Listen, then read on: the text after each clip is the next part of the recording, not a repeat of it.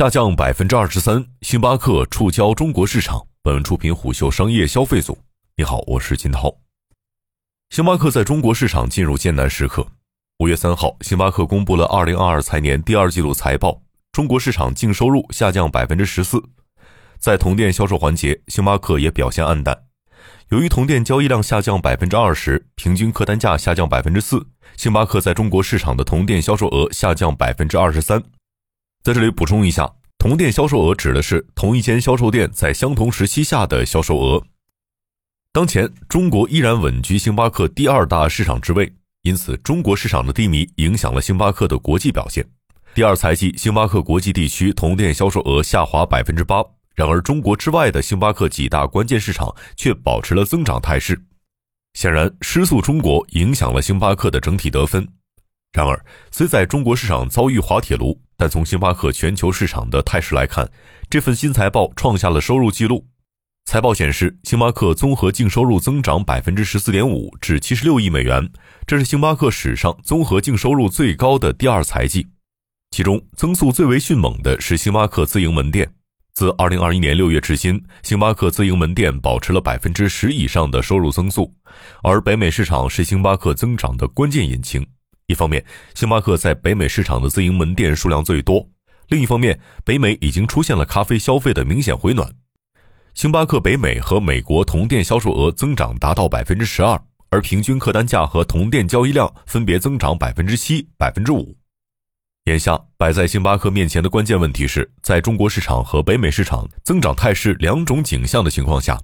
如何找到更符合中国市场新特点的本地增长逻辑？以及北美市场的高增速是否具有可持续性呢？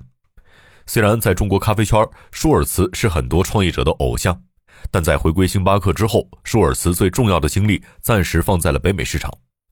在回归后，舒尔茨宣布暂停股票回购，并迅速开启了针对北美市场的咖啡师倾听活动。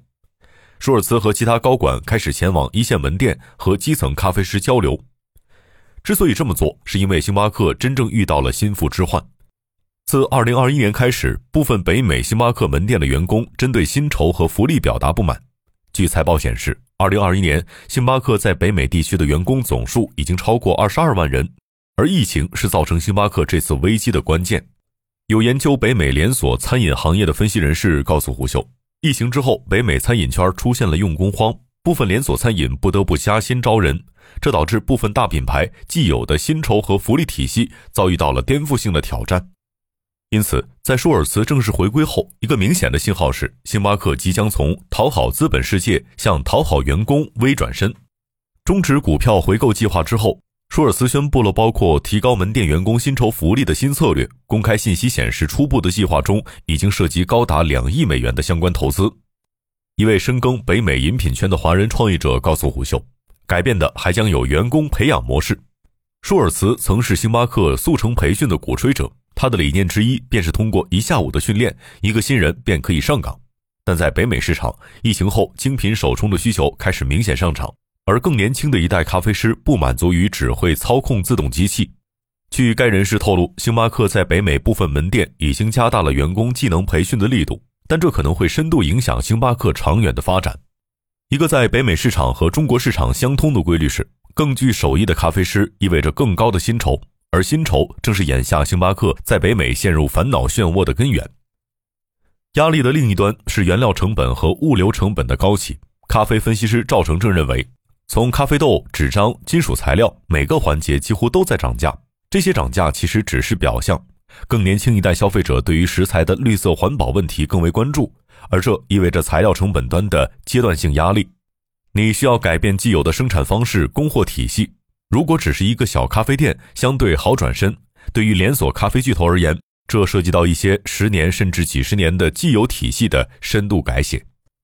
而消费端的涨价成为了选择之一。一位不愿具名的咖啡分析人士认为，星巴克第二财季全球范围内收入的亮眼离不开2021年以来的多次提价。从账面看，客单价确实上涨了，但是否属于健康理性的上涨，需要持续观察。该人士认为，健康理性的客单价上涨基于消费者消费力上升，产品 SKU 丰富度上升；而相反的是，在报复性消费热潮下，通过涨价让客单价看上去美观。但从全球市场来看，星巴克的涨价已经势在必行。但财报中的一个关键的数据是综合营业利润率，星巴克同比下降至百分之十二点四，而造成下降的核心原因正是供应链端的压力及员工成本压力。所以，星巴克做了一个聪明的选择，在报复性消费潮出现时，让用户迅速习惯新的价格体系。就目前来看，星巴克的涨价在韩国等市场已经属于平稳过渡，涨价后的星巴克并未在当地出现明显的市场份额下滑。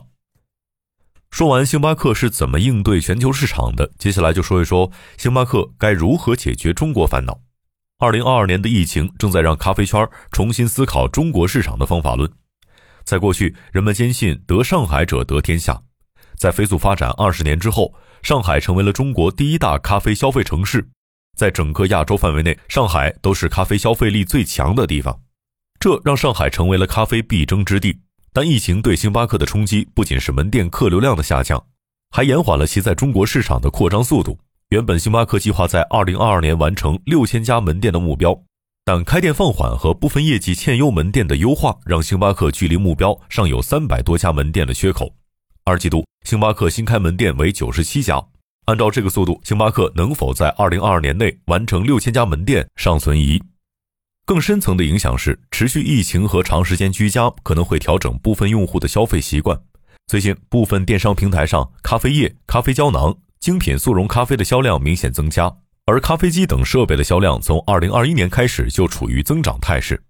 一个可能出现的情况是，在上海等城市恢复常态之后，消费者会兴起一波报复性消费热，但与此同时，居家咖啡可能也将进入一波热潮，这意味着与线下门店的客流量的竞争。一个摆在星巴克面前清晰的答案是，在门店之外，星巴克需要加速网络化。这不仅是外卖咖啡，也包括了零售系的咖啡产品。更为关键的是，星巴克需要建立在虚拟世界的咖啡心智。赵成胜说：“比如人们在买咖啡外卖时，会不会本能的选择星巴克？以及在买居家咖啡类产品时，会不会优先去买星巴克的产品呢？这是本次疫情之后，星巴克需要迅速解决的。”目前，从星巴克的局面看，它并未从牌桌退出，相反，凭借自身供应链和现实世界品牌力，星巴克迅速在线上咖啡世界增壮。财报显示，第二财季，星巴克通过数字渠道销售占比达到百分之四十三，这创下了新纪录。而在今年一月重新和外卖平台签约之后，星巴克同时布局美团、饿了么，这被视为星巴克在外卖上发力的关键机遇。另外，星巴克还需要思考疫情对本土用工的深层影响。二零二一年以来，咖啡茶饮圈都在面临人工成本高企的压力，而通过数字化和智能设备优化效率，正在成为品牌们共同的选择。而这也将是二零二二年星巴克在中国市场发展的当务之急。有相关人士在今年二月告诉虎嗅，部分新的咖啡机和设备正在一些门店试用，而这些设备可以帮助门店进一步优化人员结构，并将人效提高。眼下，随着北京等地因疫情因素而加强管控，星巴克在中国核心城市的销量正在面临进一步的下降。有消息指出，星巴克对于中国市场三季度能否回暖持谨慎乐观。如果2022年中国市场并未恢复到高增速状态，北美能否支撑星巴克全年的增长态势？而更长远的问题是，在疫情逐渐恢复之后，星巴克在中国市场到底该尝试哪些关键而新的策略呢？毕竟，中国咖啡市场已经是咖啡群雄眼中共同的新大陆。商业洞听是虎嗅推出的一档音频节目，精选虎嗅耐听的文章，分享有洞见的商业故事。我是金涛，下期见。